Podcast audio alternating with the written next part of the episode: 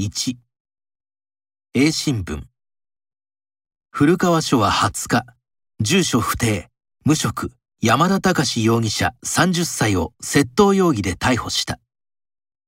発表によると、山田容疑者は1日の深夜、古川市高森のラーメン店、ラーメン三郎に侵入し、金庫から現金約33万円を盗んだ疑い。車の目撃情報などから同署が山田容疑者を指名手配したところ、岩手県警が花巻市内で見つけた。B 新聞。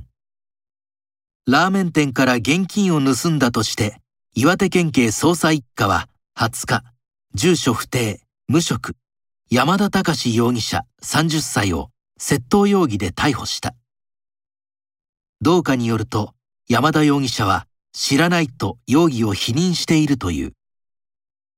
同課は車の目撃情報などから山田容疑者を特定、指名手配していた。2 A ハロウィン仮装でゴミ拾い。緑町自治会。子供ら230人参加。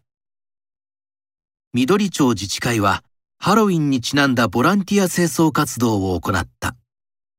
仮装をした子供たちや保護者。緑高校の生徒ら約230人が参加。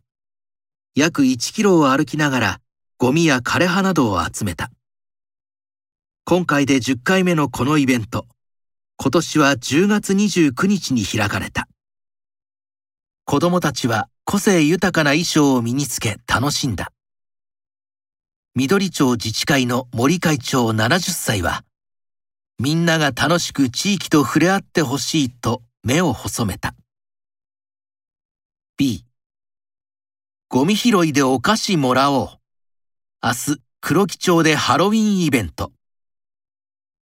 黒木町の公園周辺で29日、ハロウィンイベントが初めて開かれる。